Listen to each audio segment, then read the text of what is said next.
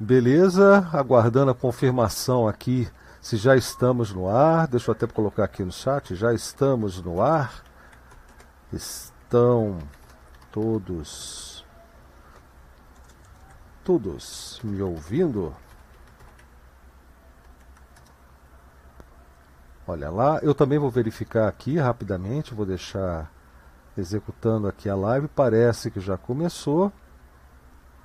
Ah, o Cretil já está me dando sinal de que começou. Aliás, hoje estamos aqui direto com o Jitsi novamente, né? Sem a nossa telinha de boas-vindas, porque as boas-vindas boas agora são dadas em pessoa. Dá boa-vinda aí pro pessoal, Cretil, que é o único que está com a câmera aberta. e hoje a gente vai falar sobre GNU. Aqui, aqui para mim não, não iniciou ainda a transmissão, vou dar um reload. Deixa eu ver só aqui se agora. agora sim. Está baixando, já temos alguns pares. Né? Faustino chegou agora também. Uh, enfim, deixa eu só parar aqui para economizar os recursos. É, e eu vou contar com vocês. Tudo ok por aqui. A CDMI já deu retorno. Mulim, acho que não vou conseguir assistir. A internet está complicada aqui. É, rapaz. Mas sempre tem aquela gravação. E agora, atendendo a pedidos, nós temos também a versão podcast das lives de segunda, né? Tá lá em debxp.org barra podcast. Lá você pega, inclusive, o link RSS para colocar no seu cliente preferido de, de podcasts e acompanhar as gravações né, das lives de segunda, as versões ao morto das lives de segunda. Bruno Santos, boa noite. Leandro já está aqui com a gente, obrigado pelo retorno. Hoje eu vou também ser muito breve na parte dessa introdução, porque é um assunto bem interessante. E, mas eu preciso dizer que esse trabalho aqui ele é possível graças ao apoio de vocês. Sou muito grato a quem já apoia e convido a quem puder e tiver condições e, e, e vontade a, a, ver, a ver na descrição do nosso da nossa live de hoje, na postagem da nossa live de hoje, que eu estou colocando aqui no, na rede Matrix para vocês verem, né? Todas as nossas formas de apoio, tá? Como você pode ajudar o trabalho aqui do nosso, que não é mais canal DebXP, agora nós podemos falar, né? O trabalho da gente aqui na, na comunidade DebXP, é, é, enfim em todas, as, em todas as nossas mídias, né? Nós temos blogs, nós temos comunitários, temos cursos, temos esses, essas, esses nossos papos, temos vídeos que vão para o YouTube no canal da XP, mas não é mais a nossa prioridade. O canal da XP está prioritariamente lá no Odyssey. Também vocês encontram o link para o Odyssey né, é, anunciado por aí nesses meios de comunicação, é muito meio de comunicação, tá? E, e é lá que eu gostaria de. de, de, de é, e é para lá que eu gostaria de direcionar vocês. Essa live também já não está mais sendo transmitida pelo YouTube, nós estamos transmitindo pelo PeerTube, ou seja, uma estrutura para garantir a sua liberdade ao acompanhar o nosso trabalho. Tá certo? E é isso que nós valorizamos por aqui. Bom, boa noite, CDMI, boa noite, Creteu. Agnes, Faustino, que está aqui com a gente também, né? Por enquanto, para a gente oi, oi. falar sobre GNU sem Linux. Será que isso é possível? A gente vai entrar no assunto, mas eu queria uma boa noite tradicional aí de todo mundo, né?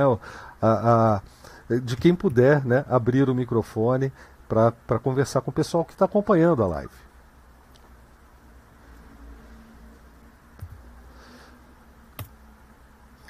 Bom, dado o silêncio, então. Ó, CD... Eu, a CD disse que não pode falar nesse momento, né?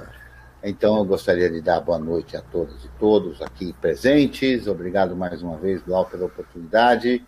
Boa noite a todas e todos que nos acompanham pelo, pelo PeerTube ou que estão nos acompanhando uh, pelo YouTube, ou pelo Odyssey, ou mesmo pelo PeerTube no ao morto, como disse o Blau. Inclusive, há uma, há uma controvérsia muito grave aqui, né? Porque o Blau, de certa forma, sempre gostou da live de segunda como um podcast, tanto que você não está vendo a, o rosto dele, a câmera está fechada. Né? Exatamente. Né? Mas eu, ao contrário, sempre gostei mais de uma live em que a gente se expusesse, porque eu acredito que, como humanos que somos, a nossa comunicação não verbal é bastante é, é, grande também, né? Então, quando você vê o meu movimento de corpo, quando você vê o meu sorriso ou a minha cara carrancuda, a gente também acaba por comunicar alguma coisa, né? Mas é claro que, sob o ponto de vista da divulgação, eu acho muito interessante, porque é uma opção é, bacana para quem não faz questão, no caso da live de segunda, de ver a minha, a minha cara, né? Mas, enfim, a live de segunda não apresenta real, é, comumente não apresenta gráficos e, e, e, nada nesse tipo, e sim uma conversa, então acompanhá-la é, apenas pelo áudio me parece bastante satisfatório, e esse trabalho que foi é, iniciado, a, creio eu, até com a ideia da CD, não foi, é, para começar a ficar apenas também em, em áudio, eu acho bastante interessante. Né? O assunto realmente é, é muito importante, né? GNU ou GNU, né? O, o GNU sem Linux. É bacana. É, assim, estritamente falando, o meu GNU não tem Linux, né? O meu GNU tem Linux Libre, né? Que é, claro, uma uh, distribuição do Linux limpinha, né? Sem blobs proprietários e essa coisa toda, mas continua sendo Linux, né? É derivado do Linux, ainda é o Linux, ou não? É, vamos conversar aqui sobre isso hoje, né? É isso aí, Blau. Maravilha. Não, é isso mesmo. Tem várias abordagens do mesmo tema e eu acho legal essa coisa de deixar o pessoal imaginar. Do que, que a gente está falando quando faz essa pergunta, GNU sem Linux? Né? A gente pode estar falando de mil coisas diferentes. É... Faustino, quer aproveitar também, já que você está com o microfone aberto? Ah, eu não, eu não vi que estava aberto, desculpa. Ah, relaxa. Não, não, tô aqui mais para acompanhar mesmo, para ouvir. O Jitsi funciona muito bem para ouvir, melhor que o Pertube. Eu tô dando opção para acompanhar por aqui. É, tem, tem, hoje o pessoal que costuma fazer isso não veio. Acho que ficou com medo da, da, do puxão de orelha né, que a gente tem dado nas últimas lives. Vem cá, você estudou o tema? Porque quando a gente faz uma enquete para o tema, né, Faustino? É para que o pessoal é. estude, chegue aqui. Não que vá dar uma aula sobre o assunto, mas que faça perguntas e é, correspondente às coisas que andou vendo ao longo da semana, né? Bem legal essa ideia.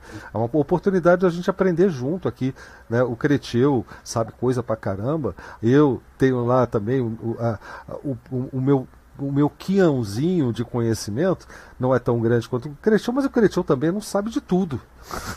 não é verdade? o Faustino sabe mais de um monte de coisa que a gente não sabe. E é, como eu falo sempre lá, não é o que eu sei que importa, não é o que o Cretil sabe, mas o que todos nós sabemos juntos. Eu venho tentando colocar isso na prática. Segunda, né? Não é o papo do Blau com o Cretil. É, exatamente. Nem do Na verdade, seria o papo vezes, do né? Com um monte de gente. Eu que, quando comecei a vir, não larguei mais. O Blau ainda não me mandou embora, eu venho toda segunda. O bom é que. Pergunta. Opa, então faça, já temos uma. uma. É, sobre o, o Linux Libre. É. É, se ele.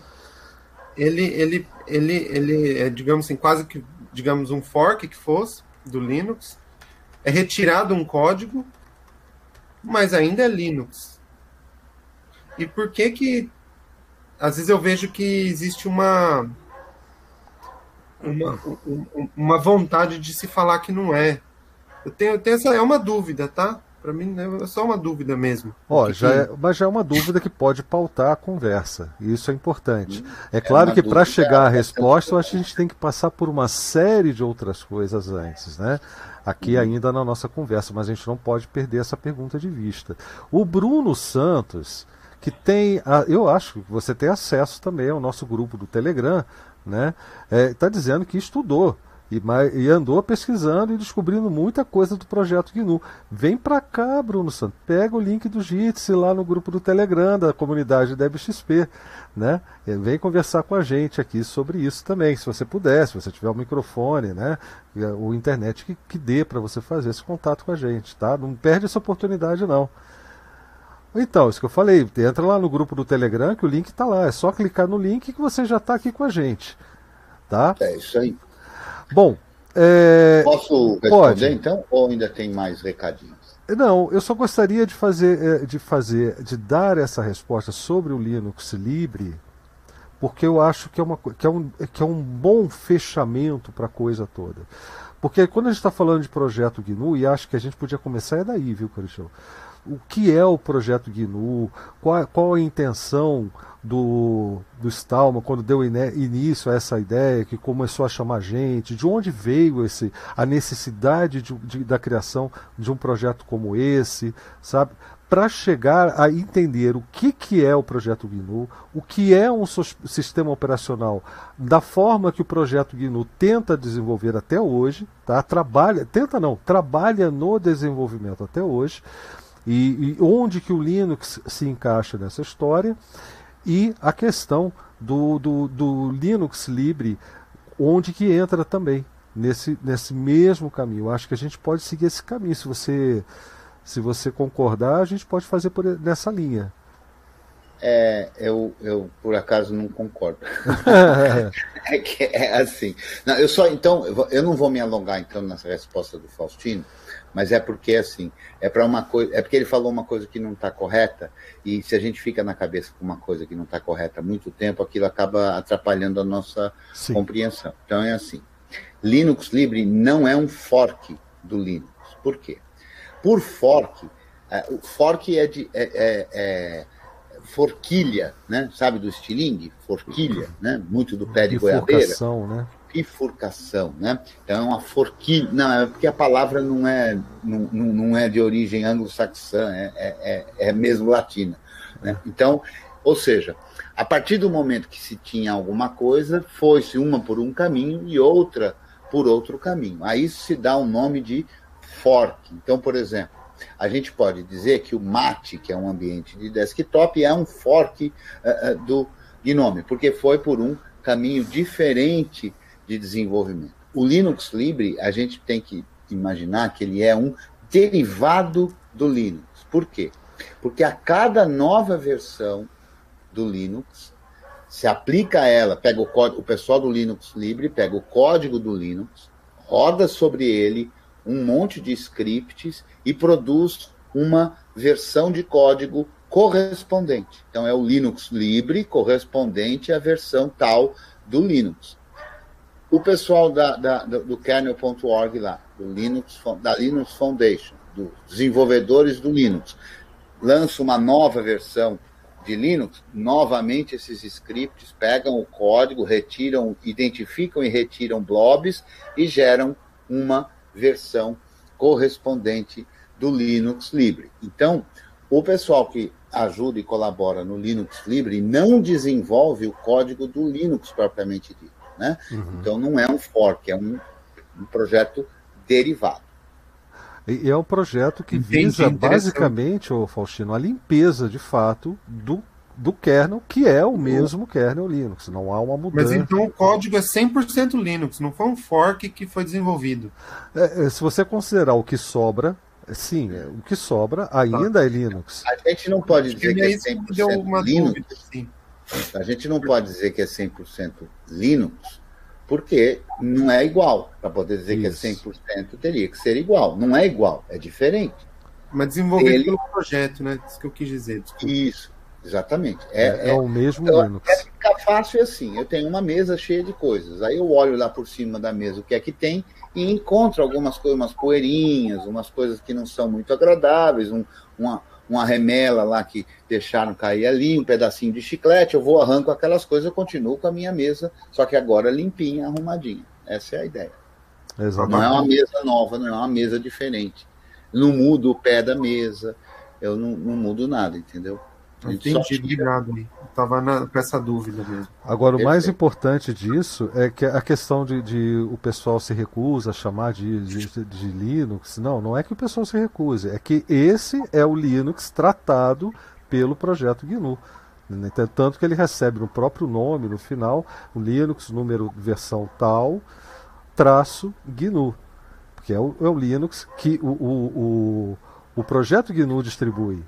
E por isso que eu é, também porque... brinco que dizendo que eu, eu, hoje o Cretil também pode dizer, eu, nós podemos dizer que utilizamos um sistema operacional GNU.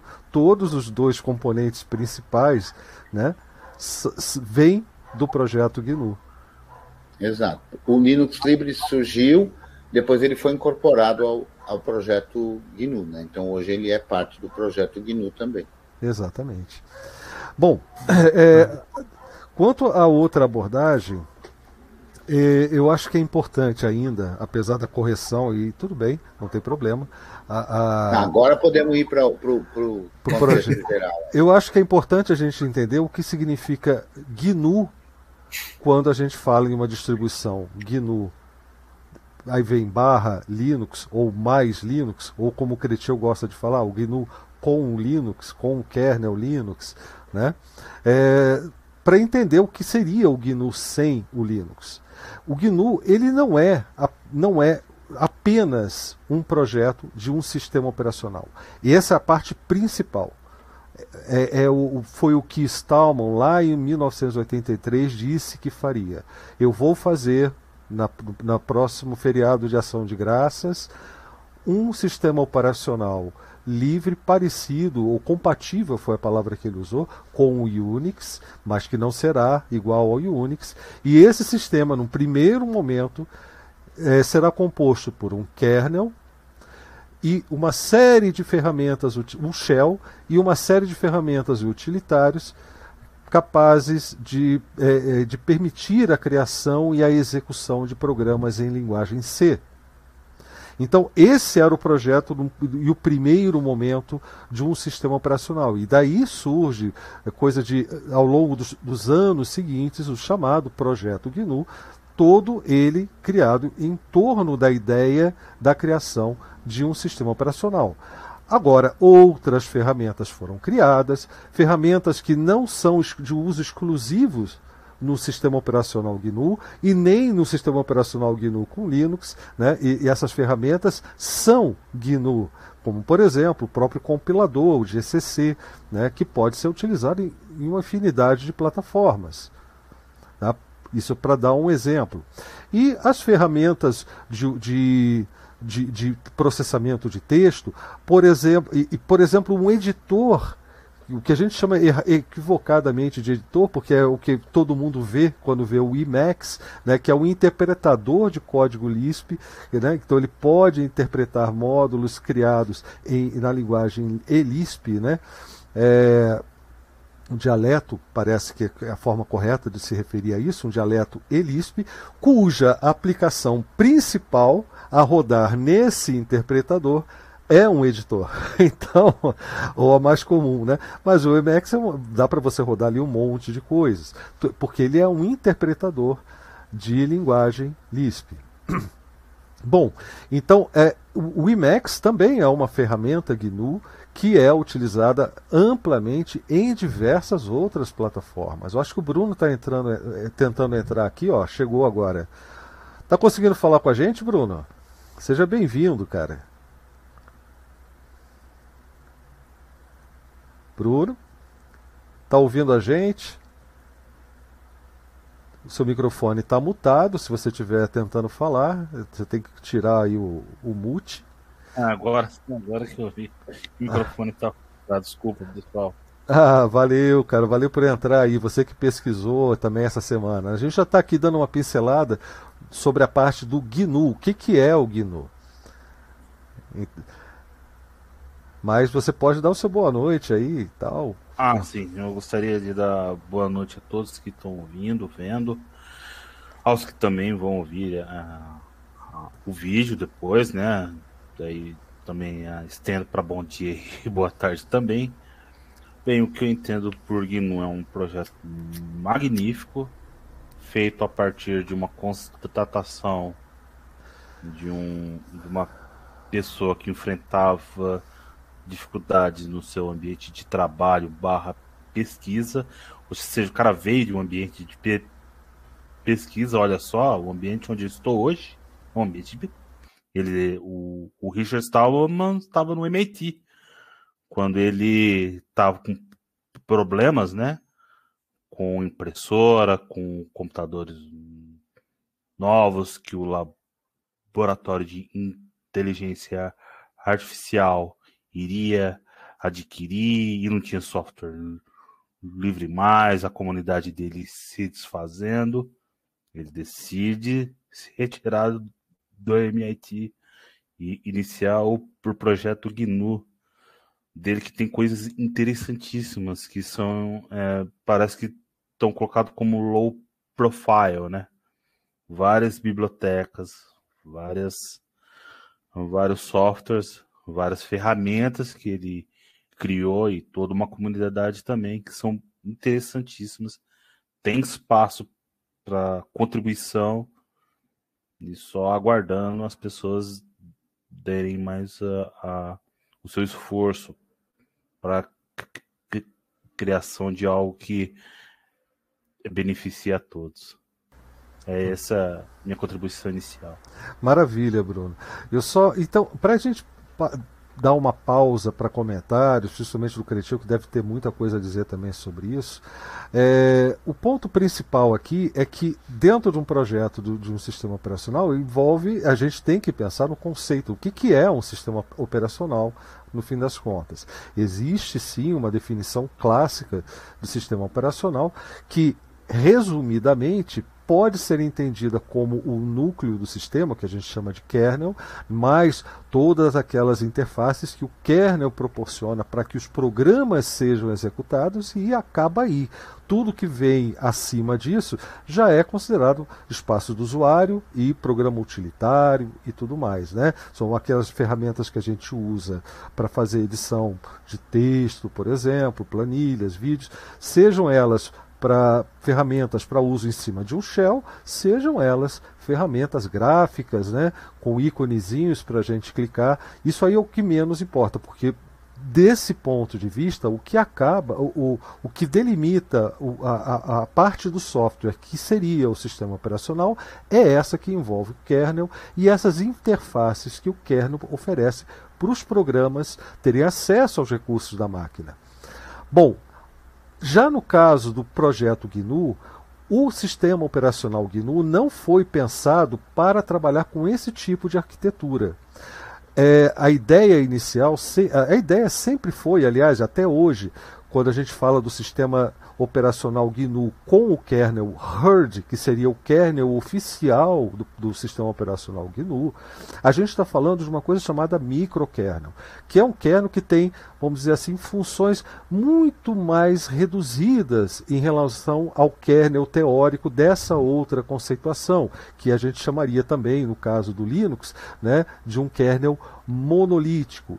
Então a gente tem um kernel com funções reduzidas, no caso do, do, sistema operacional GNU, que é chamado de microkernel, que, onde até os drivers, né, toda, toda a parte de, de comunicação com dispositivo, com dispositivos é feita através da criação de recursos, de, de servidores.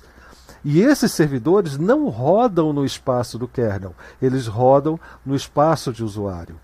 Então é uma, é uma é, uma, é, é, é, é, um conjunto de atribuições totalmente diferentes, o que torna o, o sistema operacional um conceito um pouco mais amplo do que esse teórico e mais aproximado, inclusive, do que era a filosofia de projeto do sistema operacional Unix. Tá? A filosofia Unix aplicada ao projeto de desenvolvimento do sistema operacional Unix, que prevê, entre outras coisas, uma clara separação entre os espaços e, função, e as funções do kernel. O kernel precisava ser um kernel reduzido em termos de atribuições e as interfaces que ele, que ele produziria para o software e as interfaces disponíveis para o usuário e a, a, o tratamento do acesso aos dispositivos era feito através de interfaces claras e separadas. Então é ainda muito mais próximo disso. Só que o Unix também não é necessariamente algo para ser usado com um kernel monolítico. Né? Tanto que a gente tem, inclusive, aí na mesma época do surgimento do Linux, um outro kernel, é, microkernel, que é o, o que, é, como é que era chamado mesmo? É o Minix, não era isso o nome, se não me engano? Eu acho que era esse o nome. E, e, que inclusive é. gerou uma discussão muito legal de ler nas listas da época, né, entre o Linus Torvald e o criador do, do, qual é o nome? Andrew Trenenbaum. Trenenbaum. Ok? Você ser professor, o cara faz um, um kernel para poder ensinar os alunos. Não é legal isso? Então, o conceito de sistema operacional para o, o, o, sistema operacional GNU era esse. E daí o Shell e os utilitários capazes de tornar aquele sistema usável, o mínimo usável, fazem parte do que o projeto GNU chama de sistema operacional. Tá? E vamos parar por aqui para a gente avançar na história depois um pouquinho. É. Se alguém quiser seguir daí, também fique à vontade. Perfeito. Não, eu, eu quero só eh, lembrar a todos e todas que é assim: as definições não vale só para tecnologia, vale para muitas coisas, mas no caso da tecnologia em particular, é, há sempre uma disputa sobre a definição. Porque veja só, quando surgiu o primeiro conjunto de coisas que foi chamado de sistema operacional, ele tinha certas características. Uh, o que acontece é que as características vão mudando e, com isso, o conceito vai ficando diferente também. Né? Então, uh, se a gente imaginar, uh, acho que o exemplo mais simples disso, o que a gente leva na mão, a gente chama de celular. Mas o celular que a gente carrega na mão, que está aqui comigo na mão, hoje, ele é completamente diferente do objeto que foi criado há um bocado de ano atrás, que pela primeira vez foi chamado de celular. Né? Aqui no Brasil a gente chama de celular, né? em Portugal se chama de o móvel, né? É, é, e, em inglês pode chamar de, de cell phone ou de mobile, né? E, e por aí afora. Mas o celular no português é porque o funcionamento se dá por células, né? Então, cada equipamento, cada aparelho desse se comunica com células que estão lá nas tais torres da telefonia celular. No entanto, isso foi evoluindo e a partir daí a gente passou a ter no equipamento celular uma semelhança muito maior com um computador. Dizer, faria muito mais sentido, eventualmente, chamar, do ponto de vista técnico, isso aqui é um computador de mão, ou um computador de bolso, não sei, mas isso aqui se assemelha a um computador e não a um celular. Mas como a gente põe no bolso, leva na mão, eventualmente, especialmente se você for mais velho, usa para fazer ligação telefônica, né? O pessoal mais jovem costuma dizer que você vê a idade de uma pessoa pela posição que está o celular, né? Se estiver assim é mais jovem, se estiver assim é mais velho, né? Ah, Para quem não viu, o assim foi na orelha e, e, e o assim do jovem é na mão, olhando para ele, e o assim do velho seria na orelha, falando com uma ligação né, convencional, telefônica e tudo mais. Então, essa disputa sobre o que é sistema operacional tem tudo a ver com a evolução do sistema operacional. Né? E é por isso que é, é, essas discussões ocorrem, né? E, e, é muito diferente eu imaginar qual é o sistema operacional do meu primeiro computador, o CP200, e imaginar agora, é, é, 30 anos depois, qual é que é, ou, ou um pouco mais, qual é que é o, o, sistema operacional que eu uso no meu computador. Quer dizer, o conceito, a palavra operating system no sistema operacional é a mesma, mas as coisas vão mudando e há, portanto, uma disputa, é, é, uma disputa nessa, nessa definição, né? e é por isso que há certas confusões aí, né? Maravilha. Alguém quer fazer mais um alguma Estendendo um pouquinho o, o Oh, desculpa, desculpa, desculpa, Não, fica à vontade, é para isso mesmo. Eu ia convidar a falar. É. estendendo um pouquinho o que o Paulo Crechel, parece que está uma, uma, uma, leve crise de produção de automóveis na Europa, Japão, porque está faltando chip. E, e faltar chip no automóvel quer dizer o quê? Que para automóveis de média preço, é o chamado carro de média média capacidade, eles têm um nível de, de embarque de eletrônica, automação e software, inclusive sistema operacional, lógico, não não conheço agora, não sei se é próprio da fábrica, mas de tal modo que eu não chamo mais de carro, eu chamo computador com rodas. É, carro é um computador que tem uns periféricos um pouquinho diferentes. Ele tem o teclado, um volante e um câmbio. autom semi-automático, automático. E tem um outro periférico ter... também que é muito interessante, é opcional, inclusive, hoje em dia, que é o motorista, né? Olha, é, é, a ideia é que no futuro seja apenas um passageiro. Quem assistiu aquele filme Eu Robô, em que o Will Smith entra no carro e começa a ler notícia, começa a ler tudo, porque o carro vai sozinho. É isso, é, a ideia no futuro é essa. É isso mesmo, é. Ou vai ser uma pecinha só, que tá lá dentro para usar. O carro vai fazer tudo sozinho. Maravilha. Exato, essa disputa, né? E pra, no início do que foi chamado de, de carro, imaginava-se um motor, um motor com um ciclo de Otto, né? Que é, é, é que é a forma, um motor de combustão interna, né? Então, os tá motores tá por aí afora né, é, é, seguem essa coisa que é bastante antiga, inclusive, chamada ciclo de Otto, né, e, e, enfim, motor de combustão interna. Mas se a gente tirar esse motor de combustão interna, e é o que vem acontecendo mais modernamente, e colocar um motor elétrico e correspondentes baterias, a gente continuará chamando de carro, porque a gente acaba por chamar pelo uso, né? Então, como se eu entro lá dentro dele para ir para um canto ou para outro, né, é, de forma não muito grande, cabendo uma ou outras pessoas, né, um conjunto de três ou quatro ou cinco pessoas, aí é, a gente identifica esse objeto e chama ele de carro.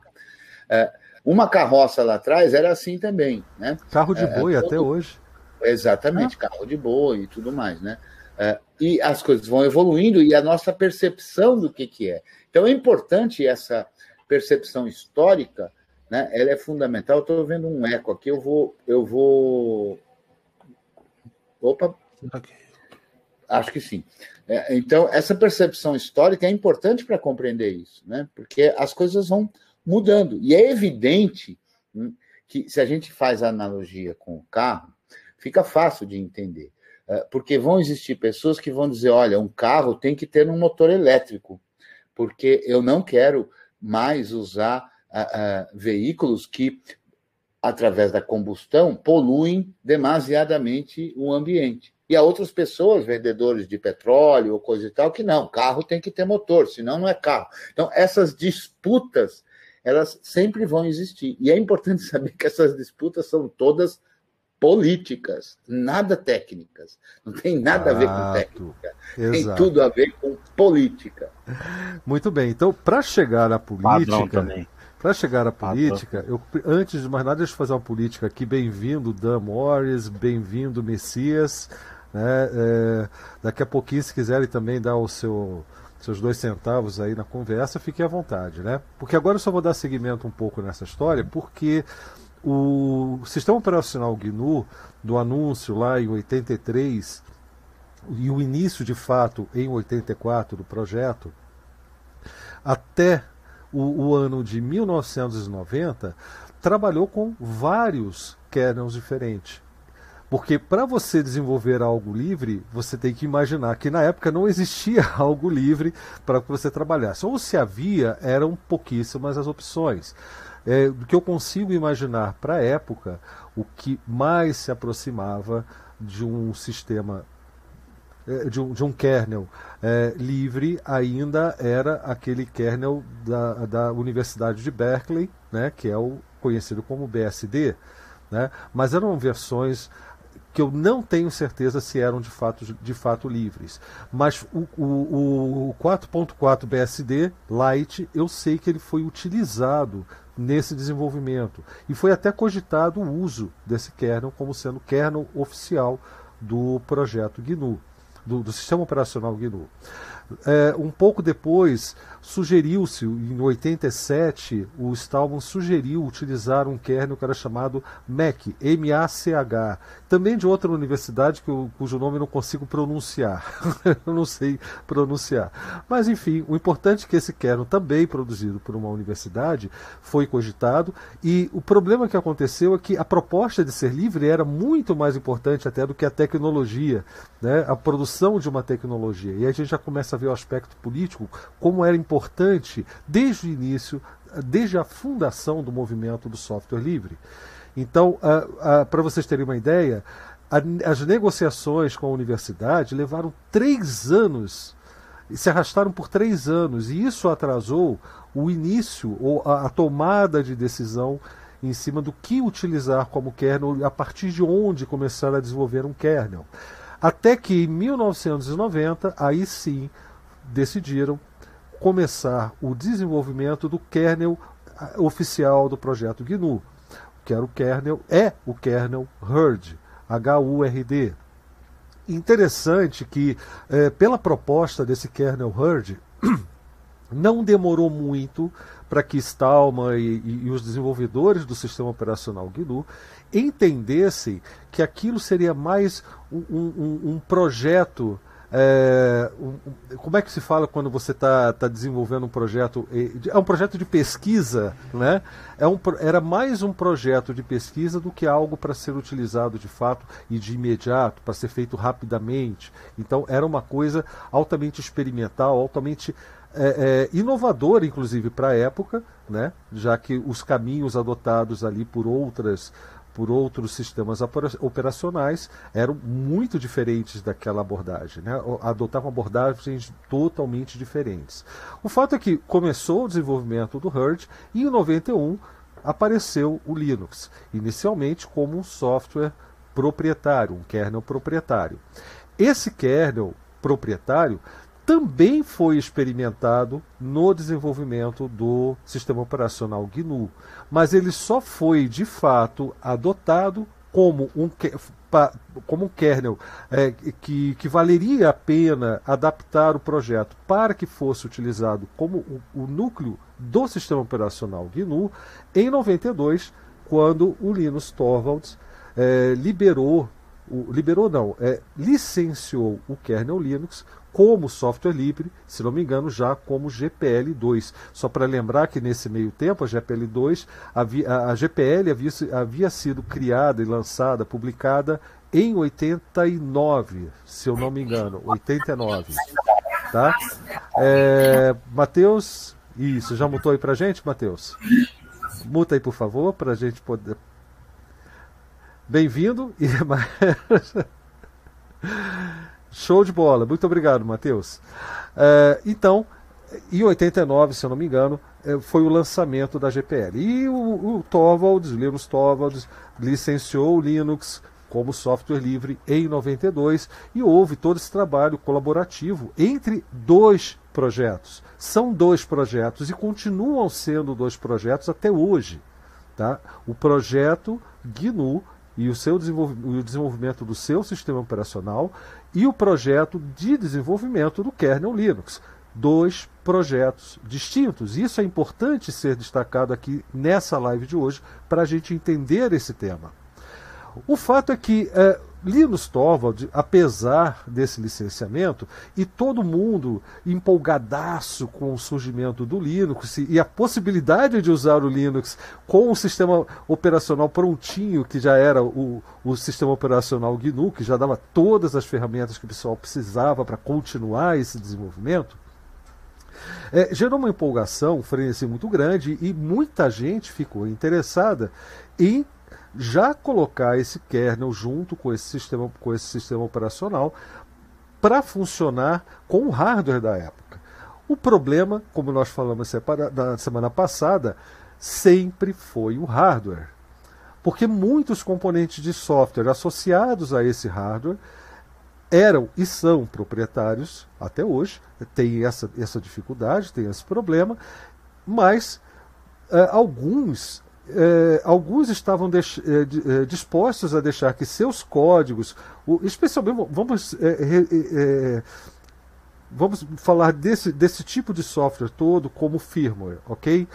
Esse firmware fosse incluído no, no kernel na forma binária, ou seja, não era um código legível por um programador, não daria para estudar. Eram zeros e uns, eram bytes, sequências de bits que corresponderiam já ao programa compilado e pronto para ser executado.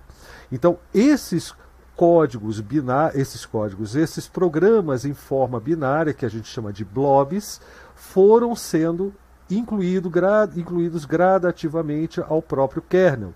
E isso gerou muita confusão, porque o kernel, para funcionar com certos hardware, dependia desses blobs, mas esses blobs eram proprietários. E essa confusão levou, inclusive, o projeto GNU a deixar bastante claro que o projeto Linux é uma coisa e o projeto GNU é outra, e o que as distribuições que começaram a surgir uh, pouco, pouco tempo depois dessa junção dos dois projetos, né, para fornecer justamente o, componentes do projeto GNU e componentes, o componente kernel do projeto Linux, dando origem às distribuições GNU com Linux, GNU barra Linux, GNU mais Linux, tá? E faz, fazia inclusive mais sentido na época do que hoje que se chamasse dessa forma. Eram dois projetos diferentes, um, projeto, um terceiro projeto que a gente chama de distribuição cuidava de reunir essas duas coisas para oferecer aos utilizadores um sistema operacional funcional, capaz de funcionar, né, que servisse para alguma coisa, é, que eles chamavam, eles, as distribuições, chamavam de GNU barra Linux. Ok? Aí já vai começar a questão política, e então eu queria que as correções e os comentários sobre esse pedaço da história, se possível. Então, eu acho que é importante um, um aspecto de ser notado, que é o seguinte, né? O, o HUD começou a ser construído em 90 e o pessoal, é, é, assim, por maldade, fala, ah, mas não ficou pronto até agora, não sei o quê, nossa, você vê que isso aqui. Por que, que o projeto GNU não começou a fazer o kernel? Porque o kernel é um programa. E para poder ter um programa, é preciso escrever o programa. Mas para poder escrever o programa, eu preciso de um programa de edição de textos. Sem um programa de edição de textos, eu não consigo escrever um programa que vai ser um kernel. O projeto GNU, portanto, começou a desenvolver do zero, usando um sistema operacional Unix, usando um sistema operacional proprietário. É, mas para poder ter um programa funcionando no computador, esse programa precisa estar traduzido para uma forma binária que a gente chama é, de executável. E para isso ele precisa ser compilado. Mas para ele poder ser compilado, há necessidade de ter um compilador. Então, o projeto GNU começou com: vou usar um sistema operacional proprietário, um editor de textos proprietário, para começar a criar um editor de textos. Então, eu crio um editor de textos, escrevo, compilo com um compilador proprietário. E aí eu passo a ter um editor de textos livre. Aí eu uso esse editor de texto livre para escrever o código de um compilador livre. Aí eu compilo o compilador livre usando um compilador proprietário.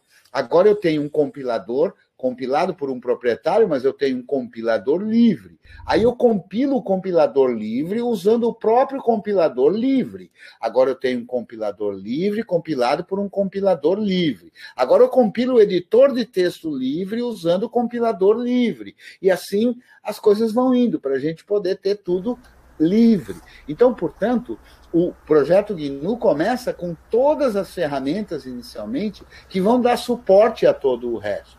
O próprio Linus Torvalds, para desenvolver o kernel Linux, usou ferramentas do projeto GNU, fundamentalmente, especialmente, sem o qual era impossível ter Linux, o GCC, que é o compilador livre do projeto GNU.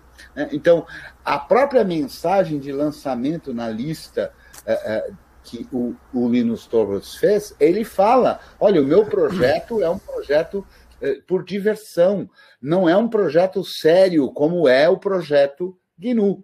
Então, muita gente acha que o GNU só é alguma coisa por conta do Linux, e isso não é, em absoluto, historicamente verdadeiro. Ao contrário, se o Linux apenas fosse o kernel e com ele ficasse, teria morrido lá em Helsinki, na Finlândia, e provavelmente a gente nunca nem saberia da existência dele nos dias de hoje. Só foi possível ele ganhar importância porque ele foi colocado num projeto de um sistema operacional que já tinha reconhecimento nas universidades. Então, a coisa começa a crescer a partir daí, né? Até a gente chegar em 1998, mas aí eu vou deixar para falar depois. Antes de chegar em 98, eu pensei que você fosse comentar isso, porque já é uma primeira resposta para o tema de hoje, se você pensar bem. O, se a gente pensar no sistema operacional GNU, ele rodou sem o kernel Linux por pelo menos sete anos. já, ele já nasceu sem o Linux. O projeto GNU não nasceu com o Linux. O sistema operacional GNU, durante todos esse, todo esse processo de desenvolvimento e todas essas etapas anteriores, até você poder dizer, não, isso aqui é o meu sistema operacional, né? faltando apenas o kernel, uh, mas ele já rodou sem o kernel Linux. De fato, ele só é que ainda não era totalmente livre, né? Porque o kernel que, que era sim, executado sim. nesse momento não era livre ainda. Mas o que havia de GNU já rodava sem kernel Linux por pelo menos sete anos. Isso é importante a gente perceber. Porque a parte que vem. Eh, a definição dessa história, vamos dizer assim, eh, a gente está colocando os players na jogada aqui por enquanto, né? Os jogadores na, aqui no tabuleiro. Pode deixar, Bruno, já, vou, já vi. Uh, mas a, a, a, história vai começar a se definir pela grande virada que houve em 98, né? a grande puxada de tapete que aconteceu em 98. Mas, se você pensar nesse período todo, desde a ideia do desenvolvimento até você ter as ferramentas prontas, a, a chegada do kernel Linux, a união desses dois projetos nas, através dos projetos das distribuições, não é verdade? Isso tudo coloca em escala várias coisas. Primeiro, o GNU funcionou sem Linux durante sete anos, até o Linux ser introduzido uh, ao sistema.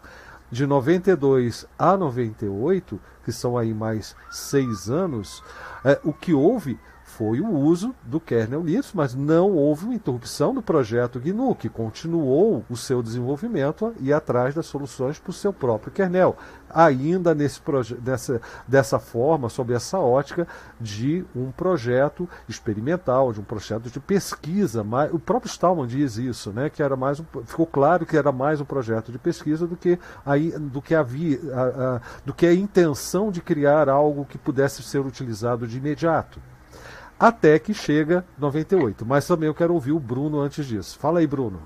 É, o Cretinho ele deu uma, uma conta. Ele, ele, ele foi contando uma sequência de eventos. Eu preciso dar uma conta de contextualização histórica para isso. Para quem não te, entendeu muito o, o contexto que o, o falou, eu vou citar aqui o, o livro do João Heriberto Mota na página 53, é, Richard é revoltado e iniciou o desenvolvimento do GNU pelo compilador. Assim nasceu o compilador C chamado GCC GNU C Compiler. Hoje, hoje trocou um pouco o nome, né? Seria GNU Compiler Collection, né? Porque já é mais do que um. Entre é, o início uma coleção fim... de compiladores, exatamente. Exato. Ou seja, o projeto está em andamento, ele está evoluindo, ele está andando. Ele, ele, não fez isso, falou, tá bom, acabou por aqui. É, entre o início e o fim do GCC, Stallman fez o Emacs, olha só, um editor de texto muito utilizado até hoje, cujo desenvolvimento começou em setembro de 84. No início de 85, o, o Emacs já podia ser utilizado. E e, e essa contextualização toda histórica, vendo-se sentido de que algumas especulações eu mesmo já fiz. Se não tivesse dado certo, se o Linus Torvalds é, quisesse manter com um projeto puramente pessoal, ele sozinho, na raça, fazendo o, o kernel dele, com um exercício, com uma prova, como algo pessoal, provavelmente o, o projeto GNU ia dar andamento, mais esforço a um, a um kernel, essa é uma questão interessante que eu já me fiz. É lógico, o IC na história é muito complicado, né? O IC você fala para o futuro e não para o passado, mas é uma especulação interessantíssima. É, até porque houve também a cogitação de utilizar outros kernels entre 90 e 92, tá? A gente resume é, o que a gente conhece da história, o que é mais publicado na época, que é a questão do, do Mac né, e do, do 4.4 BSD, antes de Isso. chegar à decisão de fazer o, o, o próprio kernel. Mas surgiram, uh, surgiu, como eu falei agora um pouco, o Minix, que era o mais, mais próximo até do que o que o Stallman queria para o sistema operacional ah, é verdade, GNU, né? É, é, e, e, o Linux, a questão aí de licença era muito importante, tanto que nem o Linux foi utilizado de, de imediato, né? E também fugia um pouco da proposta. O que eu vejo aí, se ninguém tiver algo mais a acrescentar, antes de eu falar do que acontece em 98, né?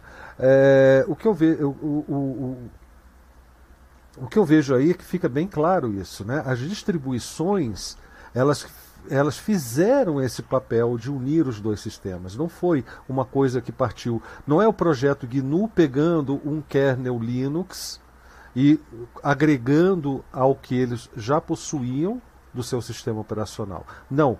É, eram as distribuições pegando o Linux pegando parte do projeto GNU, do sistema operacional GNU, e agregando as duas coisas para fornecer um sistema operacional utilizável.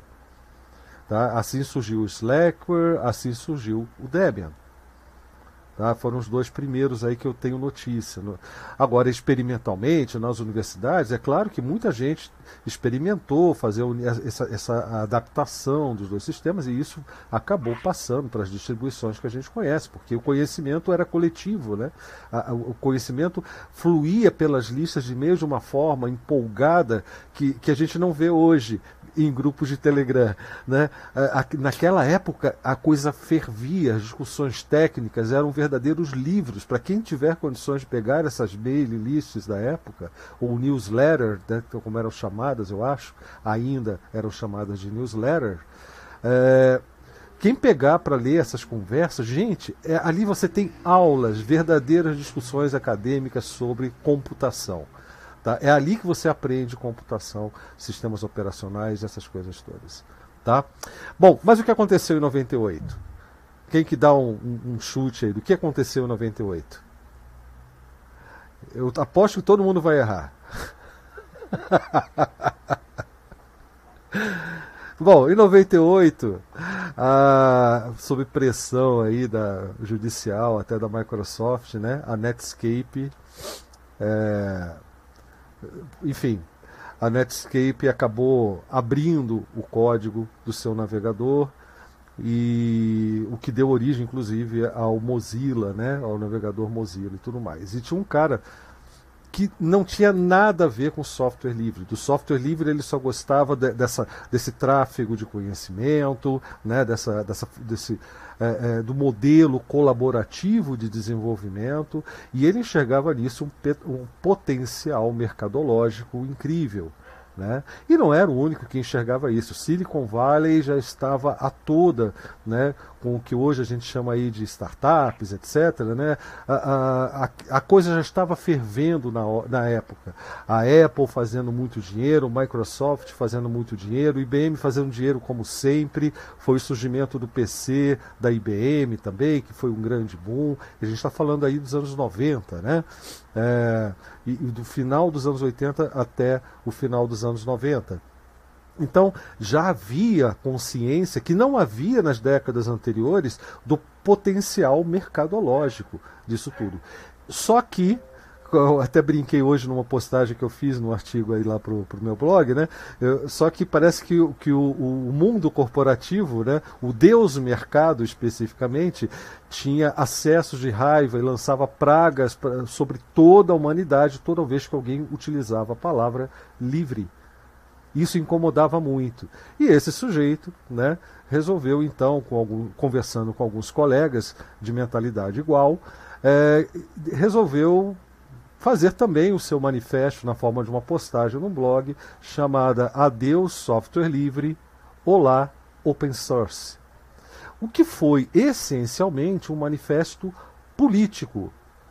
E como todo manifesto político vindo de neoliberais, ele sempre é, pintam a coisa como sendo algo neutro. Não, a gente só está pensando aqui em melhorar as finanças de todo mundo que está nesses projetos e tudo mais, chamar atenção no mercado para que haja mais oportunidades de trabalho, né? E também mais desenvolvimento, investimento de dinheiro, esse tipo de coisa que é uma ideologia política foi pintada como um movimento, coisa que não é, é apenas uma ideologia política econômica, né? E esse manifesto ele inicia uma campanha ferrenha, às vezes desonesta, explicitamente, às vezes apenas sutilmente, chamada Iniciativa Open Source. É, para quem acha que o problema do nome, ah, como que você chama a sua distribuição? Ela é GNU com Linux ou é só Linux? Você acha que isso divide uma comunidade? Não, isso já é consequência, isso já é uma consequência do surgimento desta ideologia em 1998. Tá? A ideologia da Open Source Initiative.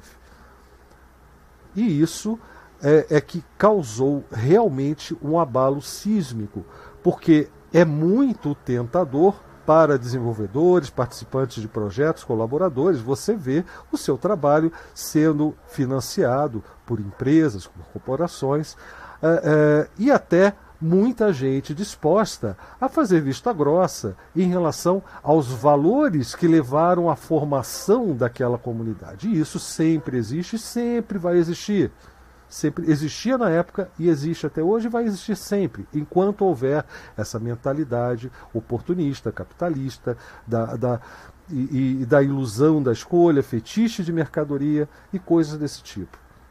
Então, do consumismo e tudo mais.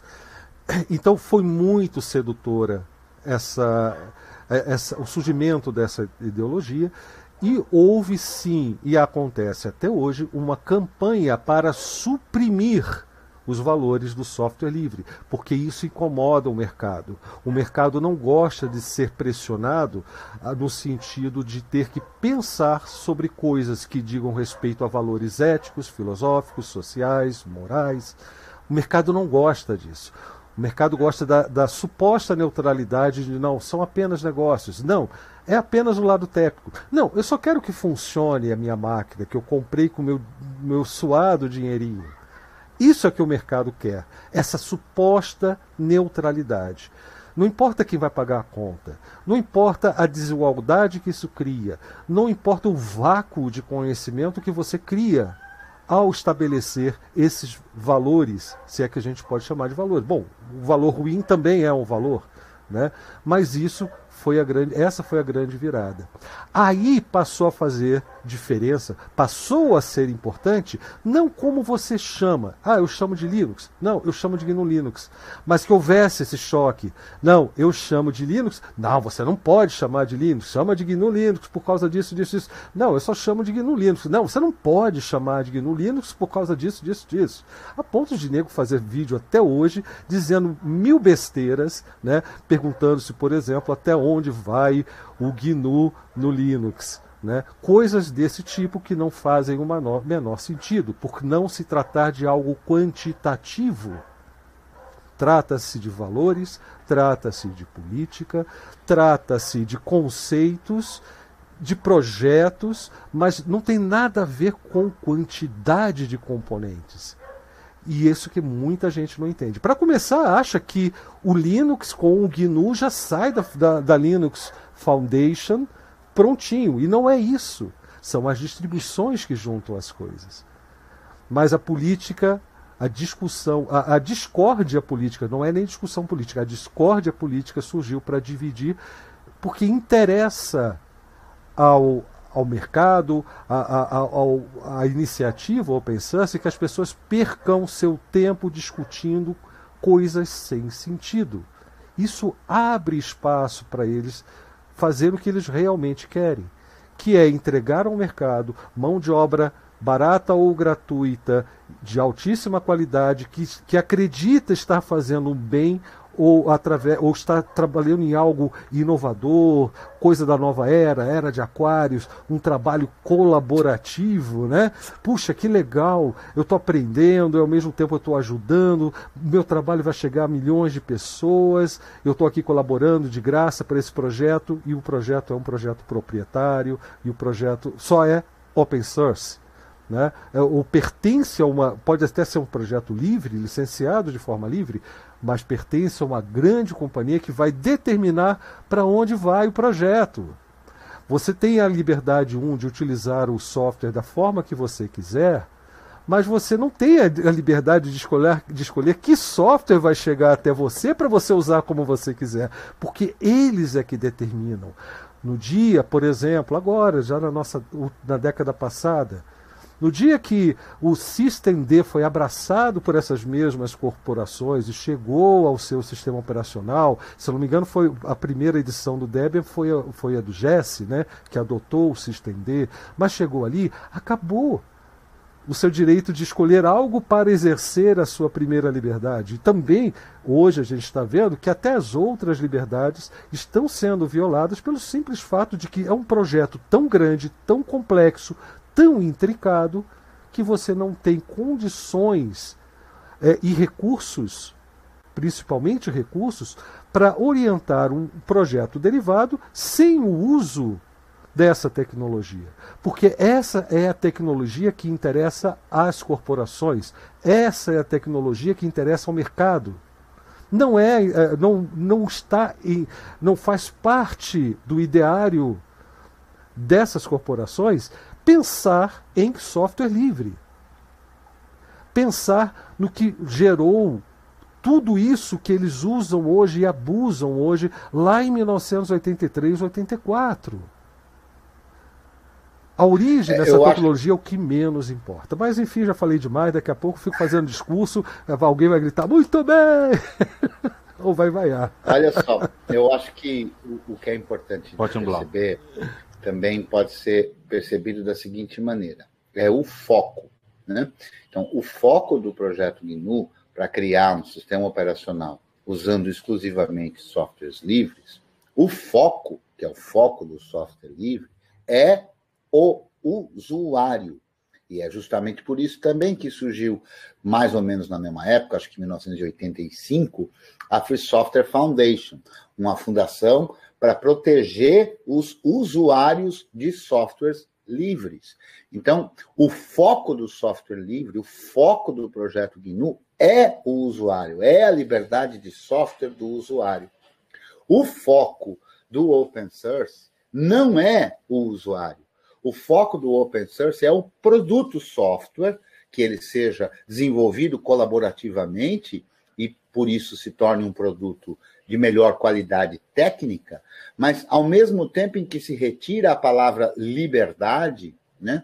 Ao mesmo tempo em que se usa, como o Blau falou, esses conceitos tipicamente neoliberais, de aparente neutralidade, de, portanto, de aparente ponderação e, portanto, de aparente bom senso, né?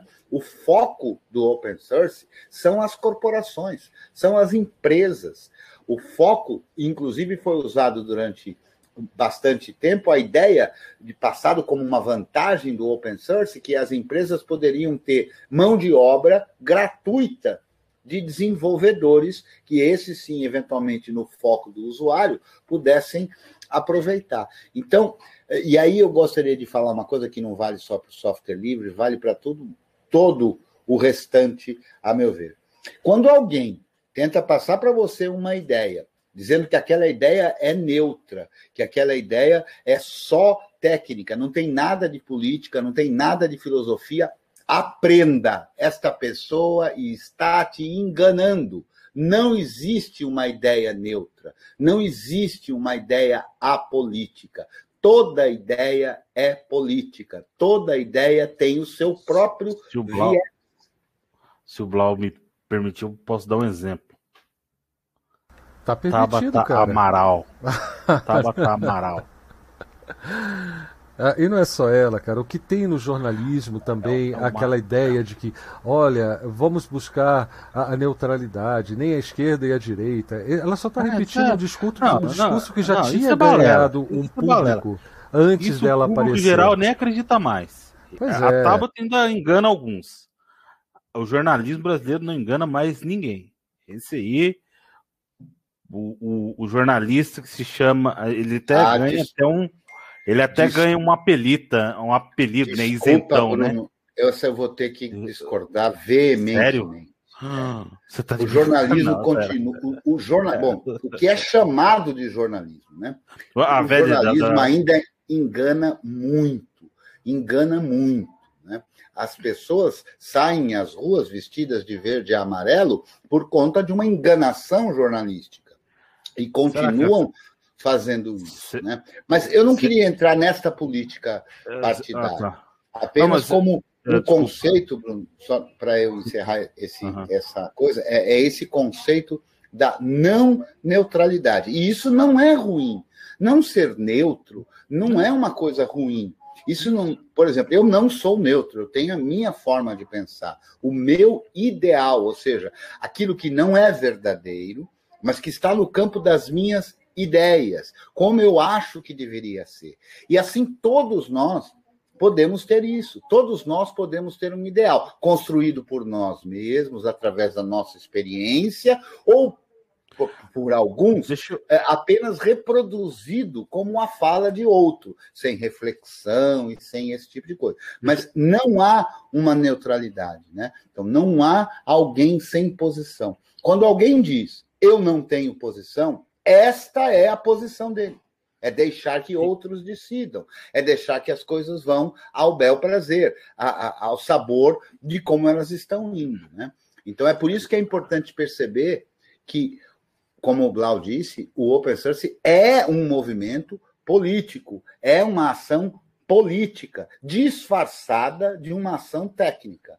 Por que, que ela é política? E ela é muito clara. As pessoas do software livre, inclusive, demoraram a, a perceber. Exatamente. É muito claro, está escrito literalmente, né? Adeus software livre, olá open source, ou, ou código aberto, enfim. É, ela tem uma razão explícita de destruir o software livre, de destruir os conceitos e, portanto, a defesa do usuário. E é o que a gente vê hoje. A maioria das corporações no planeta, e especialmente as corporações ligadas à tecnologia, todas, todas elas têm como seu ponto fundamental e principal o software sob uma licença livre, que permite que a empresa use das quatro liberdades, que a empresa usufrua do que o software livre eh, disponibiliza. E as empresas, e a liberdade zero garante isso, as empresas podem fazer o uso que querem, né? E o uso que elas fazem, efetivamente, nos dias de hoje, é aprisionar os usuários. E por que, que isso não é rechaçado? Porque o foco do open source não é o usuário. Se você é usuária, usuário, ou utilizador ou utilizadora, como sempre prefere, né? É, saiba que o que está em jogo é a sua liberdade. E não é apenas a sua liberdade de software, isso é que tem que estar muito claro para todos. Porque as outras todas suas liberdades, nos dias de hoje, são dependentes da sua liberdade de software. Se você hoje está vivendo e vivendo precisa ter acesso a informações, se a forma com que essas informações circulam não é livre, não é controlada de maneira livre, você não está livre. Você não, não tem a capacidade da pluralidade e de perceber todos os viés que existem ou vieses né, que existem e chegar à sua própria conclusão. Portanto, a liberdade de software no mundo embotado de tecnologia por todos os lados, ela é uma das liberdades fundamentais para você ter todas as outras. Ela não é todas as outras. Né? E há um desenho muito claro para mostrar isso, que é um desenho que mostra um. um, um deixa eu, agora eu tenho que lembrar que temos é, é, apenas ouvintes também, né? É, imagine aquele é, é, portal que fica às vezes na frente numa entrada de uma fazenda, assim, composto só por pedras, um arco composto por várias pedras, né? Então a gente tem um arco com sete, oito, nove pedras e as pedras umas empurrando as outras dão uh, consistência a esse arco e esse arco para em pé. Se eu tirar uma dessas pedras, todas as outras caem. Qualquer uma dessas pedras que eu tire, caem todas as outras. Então, o software livre, ou seja, eu poder saber o que está sendo executado na minha máquina, eu poder saber o que está sendo feito com, a, com os meus dados, com a minha informação, com, com, com os meus metadados, do onde eu fui, onde eu não fui, com quem eu falei, com quem eu não falei. Não é só o que eu falei, mas com quem eu falei, quando eu falei, quanto eu falo, tudo isso compõe um conjunto de informações a nosso respeito que, se a gente não tem controle de como isso é utilizado, o que acontece? O que acontece é que a gente perde uma das liberdades essenciais. E, a, e ao perder essa liberdade essencial, a gente vai perder todas as outras. Né?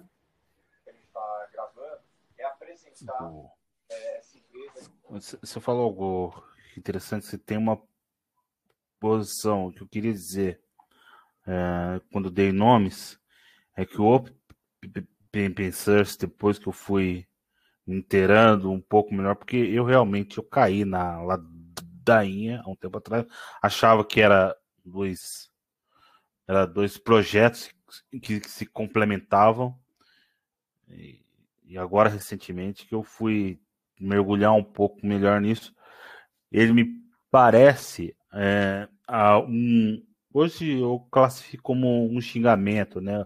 O isentão. Né? Porque é, não há problema nenhum a pessoa ter posicionamento, como você mesmo disse, né? Você tem um ideal.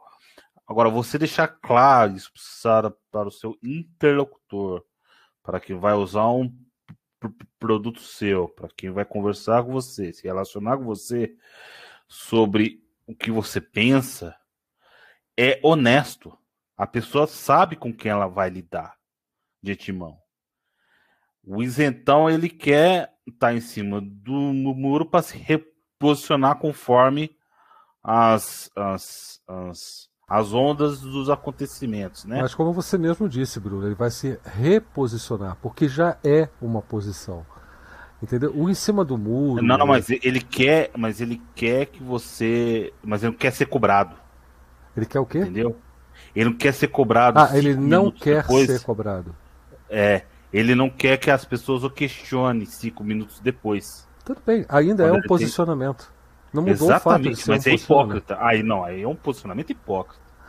É. Tem nome até esse posicionamento. Não, né? A gente pode chamar isso. Agora, em relação, a, a em relação ao que a gente está vendo de software livre, open source, e, e, e hum. nesse aspecto, é. É, o, é mais importante do que a figura pessoal que a gente não devia estar discutindo, porque quando Sim. a gente parte para o espectro do pessoal, do individual, é, a gente queria... perde essa noção do, do que está em jogo de fato, porque o indivíduo, de, de uma certa forma, é, é, ele é muito fácil de ser uma consequência do que acontece em um quadro mais amplo.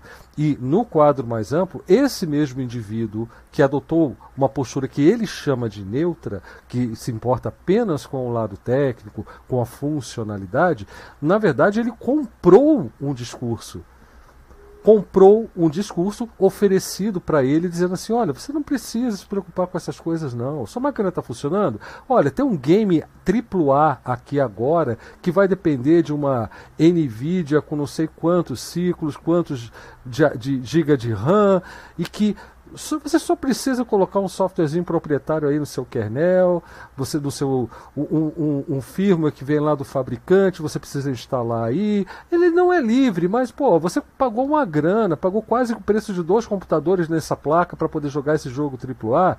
Vai fundo, cara. O que é importante é funcionar. Né? E, e, então, esse discurso de que é só técnico, é só funcionalidade, é, é, eu não, me, não se preocupe com os outros aspectos, é que é a, é a ilusão vendida de uma neutralidade. É, é uma hipocrisia, como você falou, sim, mas é uma hipocrisia convincente, porque as pessoas já estão predispostas não é só político, não é só jornalista. As pessoas, nós todos, estamos predispostos a remover cargas, a remover pressões, aos ganhos emocionais. E, e você tirar essa coisa que você falou, de eu não quero ser questionado. Todo mundo tem isso, não é só isentão. Todo mundo tem isso. E é nesse aspecto que quando a gente fala de movimentos, são pessoas que estão dispostas a se privar dessa tranquilidade. São pessoas que estão dispostas a encarar as chamadas inconveniências para seguir numa direção que, em que se acredita e que se declara de fato que é um posicionamento para alcançar um determinado fim. E é isso que falta nas outras ideologias que são empurradas para a gente, já não é de hoje também. Entendeu? Nessas é. que fazem proliferar os chamados isentões, que de isentão não tem nada, eles só se acreditam. As é, pessoas eu, são eu treinadas queria, é, eu, né, é, para... Eu, ia, eu, eu, eu, fulanizei, eu comecei a falar fulanizando. eu gostei da palavra, fulanizar. É, eu queria era o que eu queria era estender isso pro caso do open source, mas você já me complementou, é isso mesmo. É, é bem que você falou. Maravilha. As pessoas Bruno. são de certa forma treinadas, né? Vêm sendo treinadas. E é isso que eu falo muitas vezes nas minhas aulas de GNU Linux, que é a minha proposta no meu grupo de GNU Linux, do curso de GNU Linux, de produção do senso crítico. Né? Ou seja, produzir a consciência da percepção dos vários viés, das várias formas de pensar. Né? É, a gente vem há muitos anos demonizando, né? a gente vem percebendo na mídia grande, é, não confunda, eu falo sempre assim mesmo, mídia grande, né? Quando a gente ouve falar a palavra, ah, aquele é um grande homem, aquela é uma grande mulher, a gente está falando sobre qualidades daquele homem, daquela mulher. Quando a gente uhum. fala aquela aquele, aquele, é, aquela mulher grande ou aquele homem grande, a gente está falando só do tamanho, né? Então a mídia grande, né? Os, os meios de, de, de comunicação grandes, né? Então, botando velho. grande, botando o grande no lugar certo, vem treinando as pessoas a desvalorizar qualquer forma de pensamento crítico dando a sensação de que qualquer um que pense e critique, né? então a crítica, a própria palavra crítica vem sendo pervertida. A gente muitas vezes ouve assim, não, veja, não é que seja uma crítica, mas o som da sua, uh, do seu áudio não está muito bom.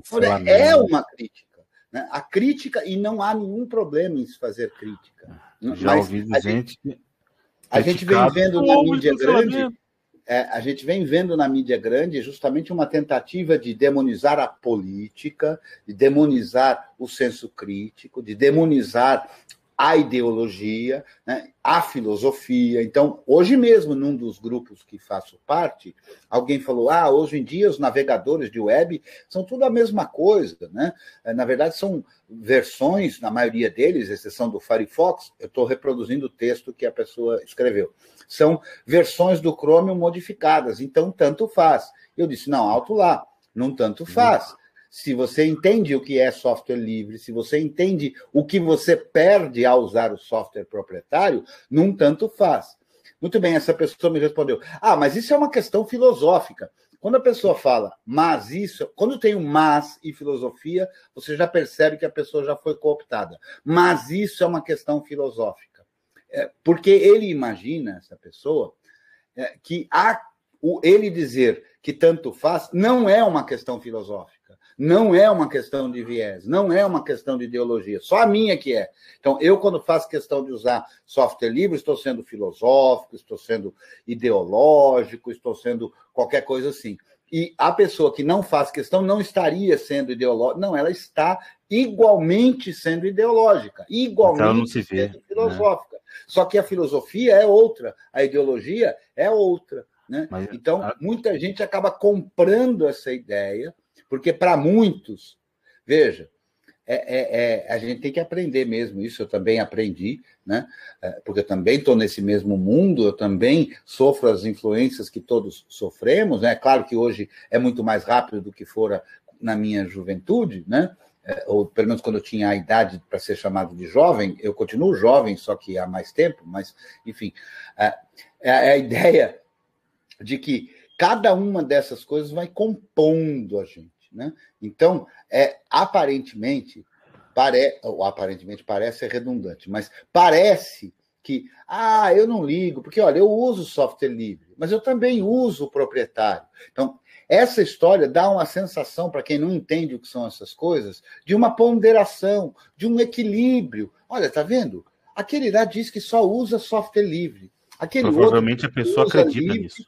É, tá e usa proprietário. Então, repare como ele é mais moderado, repare como ele é mais equilibrado. Né? Então, esta ideia de que ter posição é ser desequilibrado, do que ter ideologia é ser desequilibrado, é alguma coisa que vem sendo vendida por aí. E o resultado disso é a terra plana, o anticientificismo, não é? Porque afinal de contas, tudo é muito relativo, né? É, dá no mesmo. Eu chamei o cientista, mas ó, eu chamei o cara aqui da, da pois é, tá? Não tá vem me cobrar. A gente está repleto de especialistas é, é, é, WhatsAppanos, né? De é. grupo de WhatsApp, que, que para esse tipo de pessoa que não consegue distinguir a ciência da opinião de qualquer Zé Ruela, que não estudou nada sobre aquilo que está falando, né? É, é, justamente essa, é o anticientificismo, ou o obscurantismo. A pergunta que eu me faço. É o antônimo do. E para vocês também. Será que a pessoa não foi ensinada a acreditar que isso é o correto? Não. Não vou ter nenhum. Mas foi isso que o Credião acabou de falar aqui. é. Nós estamos sendo adestrados pela, pela mídia grande, pela, pelos discursos atraentes, sedutores, de que o certo é você ser assim, porque isso é o bom, é, é, é o ponderado e tudo mais. Nós somos treinados para acreditar nisso. E, e, quanto mais. O subproduto disso é exatamente o que a gente está vendo no, no, é, na sociedade um de uma forma geral. Na sociedade de uma forma geral, é a, a ideia de terra plana, é a ideia de, de, do obscurantismo, né? E essas coisas vão acontecendo em função disso tudo. Só que é, é, é eu, eu acho que é um grande tiro no pé, mas eu não queria entrar nisso ainda, ou pelo menos não nessa etapa, que talvez na pós-live a gente possa prosseguir por aí, porque ainda falta mostrar para o pessoal, vamos ser agora ponderados, vamos ser apenas técnicos e funcionais. Não, históricos ao tema, né? Históricos ao tema. Vamos é, pensar aqui no que existe hoje se a gente quiser de fato um sistema operacional GNU sem o Linux, de fato, como kernel. Tá? É, uma alternativa que eu penso, e, e, e para mim já, é já, não é nem alternativa, é a opção que eu adotei, é, é, um trabalho muito bacana feito pela própria, e por isso que eu. É, tem a ver com a pergunta do Faustino logo no começo, né? É um trabalho que está sendo feito e hoje abraçado pelo, pelo projeto GNU, portanto, é parte do projeto GNU também, é, que é o Linux Libre que eu recomendo muito que todos verifiquem uh, uh, se, as suas, se há compatibilidade, se há uma forma de tornar o seu hardware compatível com esse kernel, porque você vai poder dizer primeiro que você está usando o sistema operacional GNU, porque todos os componentes serão, passarão, no mínimo, passarão pelas mãos do projeto GNU. Agora, também é, é, um, ainda é um Linux, né? É o kernel Linux ainda, só que é um, um Linux higienizado, né?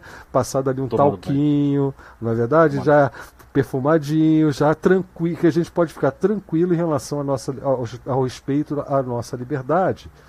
as nossas liberdades como usuários, né? falando do jeito que o Creteu ainda gosta. Eu vou, vou explicar para o pessoal que eu falo que o usuário, quem tem, é traficante e e corporação de software proprietário. Né? A gente no software Nossa. livre não pode ser usuário de nada. Né? A gente aqui é utilizador, a gente utiliza tá conscientemente aquelas ferramentas. Né? Então, é por isso que eu tenho essa brincadeira do usuário e utilizador. Né? É, mas, mas, na verdade, não é nenhuma brincadeira. Eu tenho me educado a preferir essa terminologia mesmo. E eu Você tá recomendo tá que vocês adotem, é, é, pensem tá em adotar também e tentem entender o porquê seria interessante a gente pensar dessa forma. Mas, enfim, Nossa, tá voltando à questão aqui, é, o Linux Livre é uma opção perfeita para você começar a reconquistar a liberdade do seu software, a resgatar valores e, ao mesmo tempo, você poder dizer: não, estou usando o sistema operacional GNU sem que ninguém possa te contradizer. Mas é, não, não está limitado a isso. Ainda existe o projeto do GNU Herd, ele está em desenvolvimento. Experimentalmente, no Debian mesmo, e aí eu falo Debian como projeto, né? É, existe ainda, apesar de estar meio parado, e eu suspeito que a razão desse, desse estágio atual do, do, do GNU Herd no Debian tenha, seja uma consequência dos fatos dos últimos cinco anos, né? É, e depois eu comento isso, mas ele está lá ainda. Tem o GNU com o KFreeBSD, ou, ou K vem de kernel, né, com kernel FreeBSD também no projeto Debian, e, e muita gente está experimentando várias outras coisas. O próprio Geeks, né, que é assim que se pronuncia, mas escreve-se GUIX, é, é, um sistema operacional e é também um gerenciador de pacotes, ou seja, ele pode funcionar na distribuição que você tem aí, né, mas também pode funcionar de forma independente como o próprio sistema operacional. Ele vem com o kernel Linux Libre instalado, mas ele já está preparado para receber o kernel. É, o projeto é direcionado para que ele receba, quando possível, ou, ou, até enquanto na fase de testes, o kernel Herd. Ok?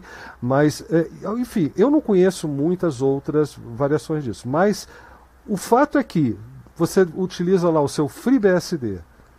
Se você pegar o GCC se você pegar o, o se você trocar o, o, shell pelo bash, se você pegar e trocar lá as ferramentas que vêm no FreeBSD por pacotes que venham do projeto GNU, você está usando o GNU com o FreeBSD. E, e, e esse parece pouca coisa, mas não é, porque a gente está falando de novo de projetos diferentes. O fato de você estar tá usando, você não vai dizer que está usando um sistema operacional GNU com FreeBSD. Você está usando o GNU no FreeBSD. É, é um pouco diferente, mas você está usando o GNU sem o Linux. Entendeu? Ainda é, em essência, a mesma, a mesma ideia, porque o GNU vai muito além do, do conjunto sistema operacional. É, um, é uma coisa que vai às licenças, à filosofia, ao movimento social, à tecnologia também. Tá? É uma coisa muito mais abrangente do que apenas aqueles componentes que chegam a, a gente através das distribuições. Então, eu penso sim, é possível usar GNU sem o Linux, tá? mesmo se eu, se eu incluir nesse Linux aí o Linux Libre, né? talvez não seja o sistema operacional GNU que a gente gostaria que fosse, é já nesse momento, mas é e tem muito de GNU em toda parte. Cada programa que é licenciado pela GPL, ou, ou, ou alguma variação da GPL também é, publicada pela, pela Free Software Foundation, projeto GNU, é uma licença GNU e, portanto, torna, vamos dizer assim, filosoficamente, juridicamente, aquele software parte. Traz o espírito. Né? Traz o espírito da, do projeto GNU. Então, olha que interessante. Que não, não faça parte do projeto GNU, traz o espírito do projeto GNU que está é, é, explícito na licença, a preocupação com a garantia da liberdade do usuário.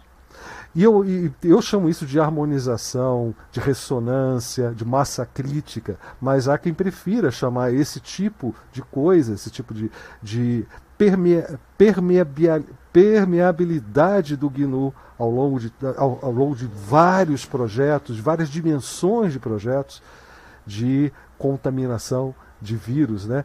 É, de uma forma muito ofensiva, dizendo até que a, a licença, as licenças GPL contaminam o software. Né?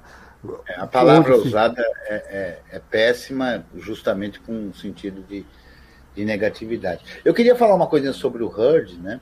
É, é, que é assim, o que, que acontece? Por que, que o HERD não fica pronto? Né? É, bom, tem alguns aspectos envolvidos nisso. O primeiro deles, porque isso vem desde sua criação, é que o projeto HERD foi muito ousado, digamos assim porque essa estrutura de se fazer o que é chamado de microkernel, que é uma pequena peça que controla só o essencial e ela se comunica com uma porção de outras peças que são esses tais serviços de forma assíncrona e tal, é muito mais difícil de ser desenvolvido do que um kernel monolítico, de uma peça só, uma pedra só. Monolítico é isso, uma pedra uma única parte, uma única peça. Né? E a discussão entre o Linus Torvalds e o, e o Tannenbaum é justamente sobre essa concepção. A concepção de kernel, de microkernel, é muito mais moderna, mas também muito mais difícil de ser desenvolvida. Portanto, o tempo para fazer esse desenvolvimento é muito maior. Outro aspecto importante que interfere no, no desenvolvimento do HERD é que, justamente por essa aceitação política da inclusão de coisas não livres, fez com que o projeto Linux, e até hoje é assim, recebesse muito apoio financeiro, seja de contribuições, seja de pagar por desenvolvedores para desenvolver o, o código. Então, muito do código do kernel Linux é desenvolvido não por voluntários, é desenvolvido por programadores profissionais que recebem regiamente das corporações que estão interessadas no desenvolvimento do Linux, que obviamente não acontece, pelo menos não na mesma proporção, com o Herd. E um outro aspecto que atrapalha muito o desenvolvimento do Herd é o fato da existência do Linux livre. Olha que curioso. O fato de se existir o Linux livre, portanto, um kernel que é derivado do Linux, mas que dele é retirado tudo que não é livre, faz com que a gente continue podendo ter um sistema completamente livre. Só com o kernel Linux não dá para ser completamente livre, porque eles começaram a, a desenvolver e a colocar junto o que não era livre. O projeto Debian, na sua versão 6, se não me falha a memória, separou isso. Né? Então, o projeto Debian pegou o código do kernel e separou, tirou aquilo que não era livre e colocou num repositório específico chamado non-free. Então, segundo a própria Free Software Foundation, o kernel Linux, que é distribuído nas distribuições do Debian, é livre, ou seja, ele não tem esses tais blobs, né? Mas para que a gente possa ter essa garantia, então, de que a gente tem um sistema operacional GNU e é 100% livre, a gente usa o Linux livre para ter essa garantia. Portanto, a necessidade de ter tudo livre é satisfeita com o Linux livre. Ah, mas não é da melhor forma, porque o desenvolvimento é feito lá assim. Pode ser que não, mas isso faz com que a força humana que necessária para o desenvolvimento de um outro sistema uh, mingue, né? suma, né? fique com menos gente interessada em fazer. Não é? É, eu concordo muito com isso e, e... mas, mas eu, eu, imagino, Cretil, que a gente está tá vivendo uma situação análoga a 1983 em muitos aspectos. Já, já conversou sobre isso, você sabe que eu, que eu tenho essa impressão. É, posso, posso estar enganado, claro, e provavelmente estou, mas eu vejo uma situação análoga num outro patamar, com outros players ali na, na, na enfim, no, tabuleiro, na mesa. Mas é uma situação onde a gente está vendo a liberdade do software ser tolhida através da, do, do, poder econômico. Ou seja, quem dirige ali o projeto Linux é, é, são justamente as mesmas corporações que vivem de software proprietário. Então, eu então queria fazer uma interferência aqui pela ordem, né? Pela ordem. É justamente, é, é justamente essa diferença é, que fez com que, num dado momento, a, a, o, o, o CIO, né? o PIO, essa bobagem aí, né? o sujeito que falava pela Microsoft disse que o Linux era um câncer. Passado Isso. alguns anos, Nossa a Microsoft senhora. ama o Linux. Exato. O que mudou? A Microsoft ou o Linux? É, deixa eu só. Exatamente. Mas eu só vou concluir aqui, porque esse, esse é o que eu acho que é, o, que é o mais interessante. Então, da mesma forma que em 83, a, a, a, situação que causou a revolta lá no Stallman e tal, eu não, não acho que vai surgir do Stallman de novo isso. Eu acho que a gente já chegou num grau de maturidade, de compreensão. Eu não digo todos, mas uma, uma boa parte aí das pessoas que estão acompanhando essa história. É, já chegou à conclusão, a essa mesma conclusão. E está na, na hora de alguém ou de um grupo chegar e se levantar no sentido de tentar resgatar esses valores, resgatar o, o, o software livre. Como a CD mandou um artigo para a gente hoje, eu não, eu não li o artigo, gostei do título, né? É, que era, fala sobre uh, o tempo em que o, o, o, software livre era mais radical, né? É, é, então, eu, eu, até esqueci o título agora, CD. Se você puder colocar aí quando voltar, eu agradeço. Mas é, é basicamente isso. Falta resgatar esse radicalismo do, no, no, movimento do software livre, eu penso, tá? É, no sentido no sentido filosófico, social e também no sentido técnico. Ou seja, porque Stallman, quando falou assim, que não, a gente quer um sistema operacional livre, eu vou meter a mão na massa lá na, no feriado de ação de graças. Não foi no feriado, mas foi, foi, foi um ano depois. Não tem problema. Houve a compreensão de colocar a mão na massa. Está faltando é, que a, a, faltando um, um, movimento que se organize em, em comunidade, em uma, um novo tipo de comunidade, inclusive para questionar os projetos das distribuições. Porque a, a, influência do poder econômico nas decisões, entre aspas, meramente técnicas, tomadas pelos desenvolvedores desses projetos, está, aí sim, eu, eu me permito usar essa palavra, contaminada pelos interesses das corporações que patrocinam esses projetos. É, você vai falar, ah, mas tem projeto que não recebe dinheiro, então, mas está lá pagando o desenvolvedor, é o desenvolvedor que. É, sabe aquele, aquele popstar, né? É aquele desenvolvedor popstar que tem muita influência porque trabalha numa empresa no nível de uma Red Hat, de uma Canonical, de uma IBM, de uma. Enfim, é um desenvolvedor desse nível que está sempre ali nas, nos eventos, e aí a gente precisa começar a questionar eventos, inclusive, né? E eles estão promovendo é, o, o, o, tal do. A, a influ, estão utilizando essa influência para promover nesses projetos os direcionamentos que as corporações querem.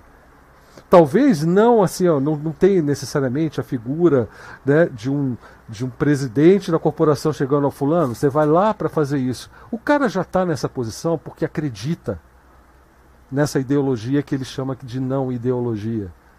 Ele já acredita naqueles valores que são faltas de valores.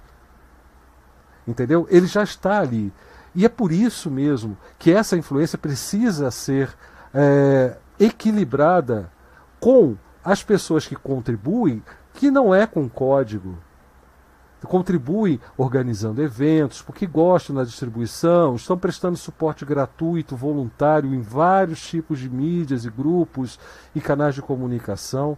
Eu acho que a gente está na hora, que está na hora da gente é, começar a se organizar, porque é, se, é, se é verdade que esses projetos nos consideram comunidades, como parte da comunidade, falta representatividade. Eu só consigo imaginar isso. E a gente cobrar também esse direcionamento. Eles estão muito em cima de, de daqueles grupinhos. E, e, o que a gente viu na virada desse mês é, é, é, sobre isso. Quem achou que tinha a ver com, com o Stallman ser presidente ou não da FCF, está viajando. está mais do que claro de que esse movimento foi orquestrado para derrubar a Free Software Foundation que, e que é um bastião na defesa dos valores do software livre em tudo quanto é projeto. Ela existe para se intrometer, sim. E é para isso que eu contribuo com a Free Software Foundation.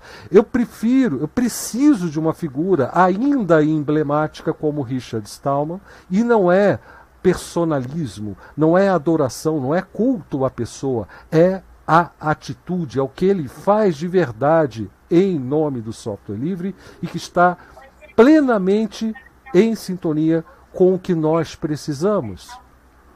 Então, essas figuras são importantíssimas. É claro que elas teriam que ser o alvo de algum tipo de ataque em algum momento. E pode observar quem são os nomes nas listas que estão iniciando esse processo. São os mesmos que estão no projeto Debian, projeto Fedora e outros tantos projetos-chave. É, por exemplo, projetos ligados a, a, a, ao Gnome, ou a, ou a, fundação Gnome, mais do que ao projeto Gnome propriamente dito, né? são pessoas com forte ligação com a Red Hat. São pessoas que têm manifestado, através de suas ações, os interesses dessas companhias nos projetos livres. São os primeiros nomes. E para vocês que ainda acham que aquilo tinha algum fundo de valor moral, né, alguma motivação moral naquilo, Basta ver o que aconteceu quando as pessoas começaram a entender do que se realmente se tratava e não queriam ver seus nomes eh, ligados a uma gangue formada para promover lixamento de, de, de reputações. Eles começaram a fazer pull requests para a, é, a, remoção de seus nomes da, da lista da, de signatários dessa, dessa carta. E, em função disso, esta carta aberta teve o seu repositório trancado. Ou seja, o projeto né, lá no, no, GitHub, que já é um grande absurdo, um projeto numa plataforma da Microsoft, para você ver o grau de, de importância do software livre para essas pessoas, né, é, é, esse projeto foi trancado, foi fechado para novos, uh, para alterações externas. Para, para, enfim, você não consegue criar uma issue, você não consegue mandar um pull request, não consegue fazer nada. Só os donos do projeto, da organização dona do projeto. Então você vê o, o grau de hipocrisia, de fato, envolvido nisso. O grau de maquiavelismo nessa ação. E isso é só a ponta do iceberg. Porque você vê uma comunidade de desenvolvedores do projeto Debian, os únicos que têm condições de votar decisões importantes para o projeto, desde decisões técnicas até decisões políticas, como essa última, sobre esse evento, né, sobre essa linchação promovida aí contra o Stallman e a Free Software Foundation. Tá? Você vê essas mesmas pessoas nas listas de discussões pedindo para fazer uma votação para decidir se o projeto vai falar é, é, vai fazer algum pronunciamento oficial em nome de toda a comunidade apoiando ou não esse, é, esse linchamento. E não se trata de colocar. Do, do, problema não é, é, o fato de colocar. De, o fato de ter alguém contra ou a favor a Free Software Foundation, ou o Stalma, seja lá o que for. É o fato de alguém sugerir que uma comunidade pode ser representada por aquela meia dúzia de gato pingado que já é paga, é vendida para essas mesmas corporações. E a gente ainda tem que observar de longe, sem falar nada, porque quem tentou falar alguma coisa nessas listas foi rechaçado, foi, teve que ler. Você não é DD, você não é, você não tem direito de voto, você não pode falar nada. Você não é membro do projeto. O projeto somos nós. Então nós decidimos. Isso, se não ficou claro para quem acompanhou essa história até agora, para quem leu, eu não sei mais o que pode deixar mais claro que nós estamos sob as, estamos nas mãos dessas corporações quando a gente fala de software livre. O software está sendo desenvolvido para ser livre na licença, mas para ser proprietário na prática naquilo que você pode fazer com o software, que você é capaz de fazer com o software, mesmo que você seja um desenvolvedor fodão. Você, você não tem condições mais de, de uh, interferir nesse processo. Mas, enfim, a gente precisa resgatar o passado radical desse software livre e eu acho que isso é urgente. Tá? Eu, infelizmente, só posso dizer isso para vocês, posso incentivar, posso dar ideia, posso debater.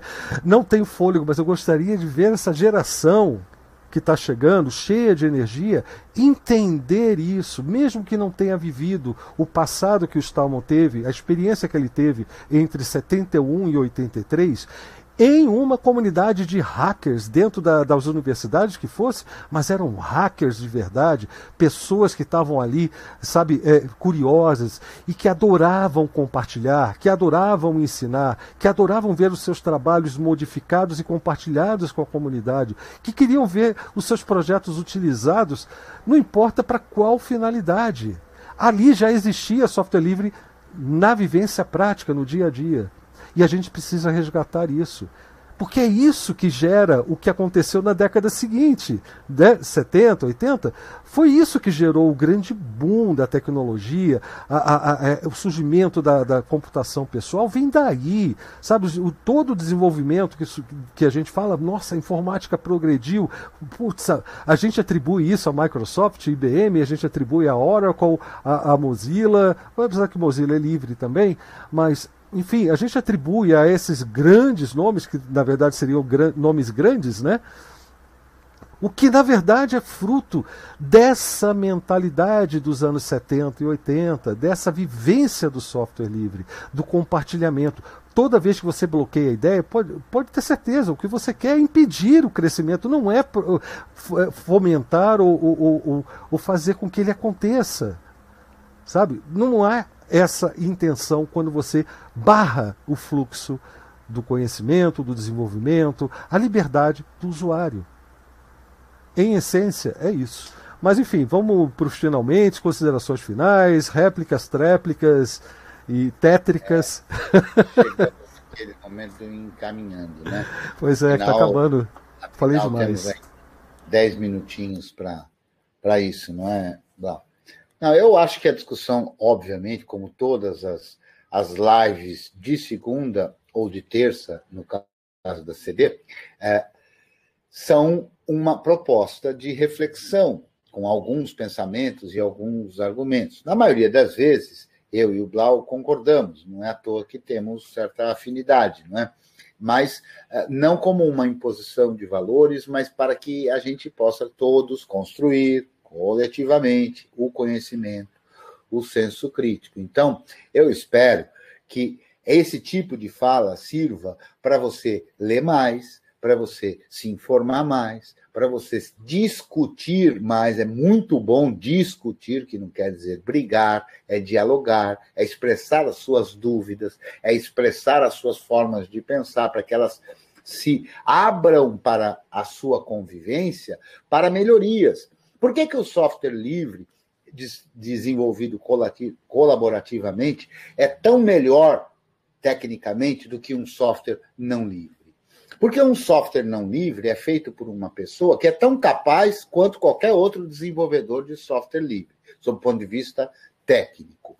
Mas o software não livre é desenvolvido e muito pouca gente vê aquilo. É como se eu vivesse apenas dentro da minha casa, ouvindo apenas as pessoas que convivem dentro da minha casa.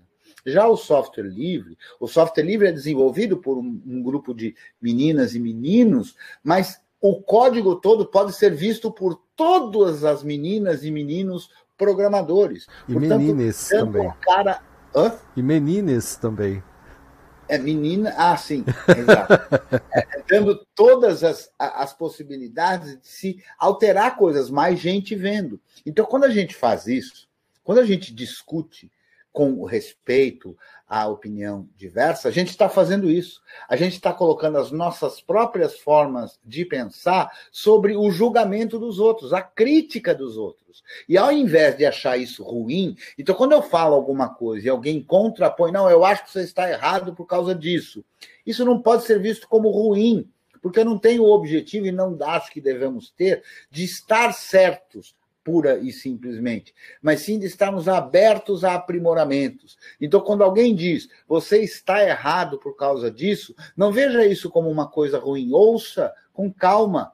Pode ser que não esteja errado, mas ouça com calma, para ver se você consegue perceber ali alguma coisa que realmente fará você conseguir aprimorar aquilo que você pensa. Então a gente tem que se perceber não como algo pronto. E é tão óbvio isso, até sob o ponto de vista da natureza. Olha só, tudo bem, eu estou envelhecendo, a minha barba é branca. Se olhar os primeiros vídeos do meu canal, não tem nada branco. Eu não estou pintando de branco, nem aqui de preto. É assim mesmo, é da natureza. Ou seja, a gente vai modificando. Né? A forma com que eu falo hoje é óbvio que é diferente da forma com que eu falava quando eu tinha 20 anos, porque a gente vai modificando, aprimorando, ganhando repertório, ganhando experiência e tudo mais, porque a gente está em construção. Eu fico extremamente triste ao ver uma jovem, um jovem com 20 e poucos anos, que já sabe tudo. Na verdade, fica muito claro para mim que apenas se trata de mais uma idiota ou de mais um idiota. Porque quando você acha que sabe tudo, você apenas assinou um atestado de que agora você é um idiota. Eu não sei de nada. Está tudo em construção. Tudo é passível de reflexão e alteração. Eu acho que desta forma a gente vai conseguindo se construir. inclusive, não precisa ter vergonha do que eventualmente você pensou ontem. Porque ontem era ontem. Você não tem que ter compromisso com o que você pensou ontem.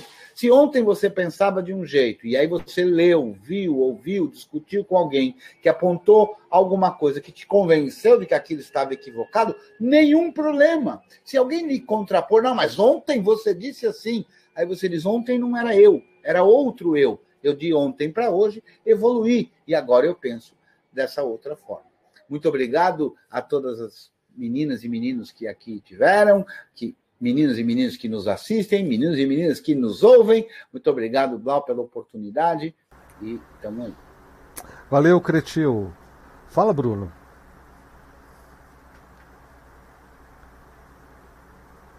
E falta desmutar aí no Jitsi. Isso. É,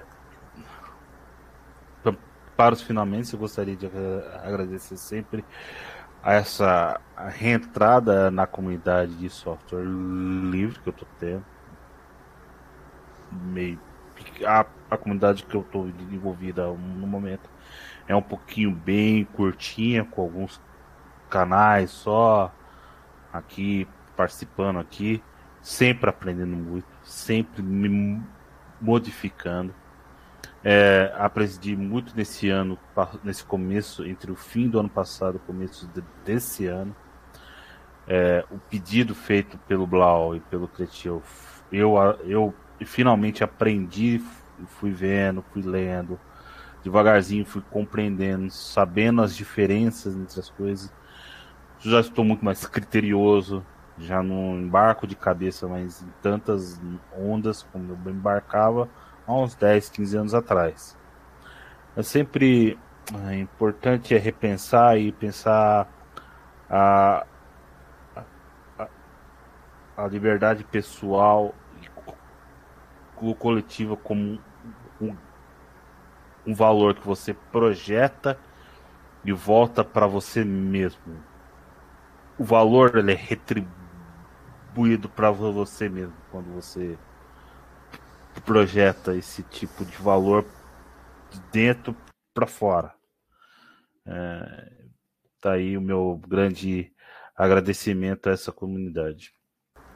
Valeu, Bruno. A gente agradece aí pela corrida que você fez para poder entrar nessa live, né? Porque a gente divulga o link lá no grupo do Telegram ainda, né? Eu, eu queria saber que grupo que é esse, porque é, DebXP Comunidade. Para quem não conhece, lá no Telegram, ah, a porta tá. de entrada para os outros canais é o, o, é o Telegram do, do grupo DebXP Comunidade. É, Chegando lá, a gente orienta sobre os outros. É que esse parece, pelo menos para a grande maioria, ser mais fácil, mais acessível. Então é por isso que a gente está concentrando por lá. E a gente está chegando nos 300 membros do grupo, né? Faltam uns dois ou três, ou faltavam, não sei como é que está agora mas está bem pertinho de completar 300 lá. É, queria agradecer aqui ao Dan que apareceu, é, é, enfim, o Messias que, que também está chegando através do Dan, parece, né? É, Matheus também parece que veio através do Dan, muito obrigado. Faustino, quer dar o seu boa noite aí rapidinho? Muito boa noite aí a todos.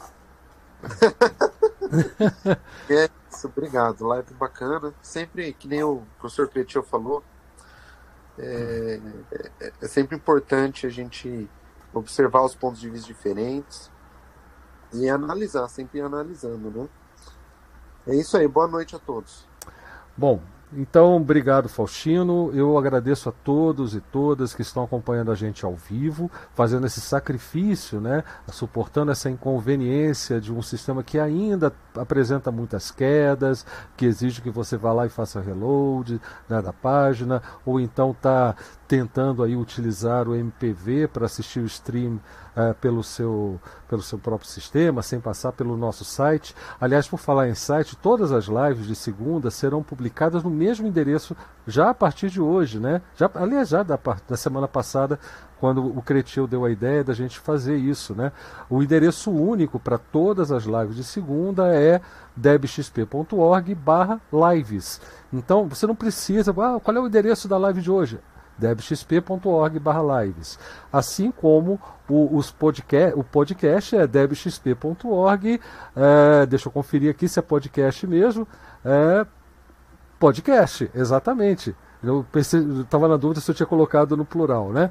Podcast. Então, debxp.org/podcast. Tá toda a live aqui, é, se o, se o PeerTube não pisar na bola com a gente, é gravada automaticamente, a menos que eu me esqueça de clicar num botão. Eu acho que esse devia ser o padrão e a gente clicava para que não fosse gravada, né? Eu queria que fosse dessa forma. Mas a live é gravada. Eu vou fazer a postagem do, do, do, do, vídeo do Odyssey, eh, desculpe, a publicação do vídeo do Odyssey nessa mesma página onde aparece hoje a transmissão ao vivo, porque a gente teve alguns problemas com a, a, o vídeo gravado do próprio PeerTube no, no, na postagem, então eu tenho que fazer essa troca, mas está lá para vocês assistirem, tem comentários para vocês discutirem, tem o nosso nossa sala no, no, na rede Matrix também para bater papo, ok? Eu até recomendo que vocês vão para lá também, tá certo? E tem um grupo do, do, do curso GNU do professor Cretil no Telegram, tem enfim, tem, tem várias formas da gente fazer contato. Nós somos uma grande comunidade, aqui não é só o canal da EBXP, não somos youtubers, como alguém sugeriu essa semana, né? Nós não somos youtubers, nunca fui um youtuber. Eu sempre eu entrei no YouTube querendo sair, eu usava aquilo como uma plataforma para armazenar meus vídeos, usava aquilo para chegar ao ponto que a gente está hoje, de poder conversar, de poder é, é, refletir sobre temas que pelo menos eu considero muito importantes, imagino que vocês também, já que vocês estão aqui com a gente, e isso me deixa muito feliz. Ao longo da semana a gente deve se falar de novo, então a todos um grande abraço e a gente vai se falando. Até mais, pessoal.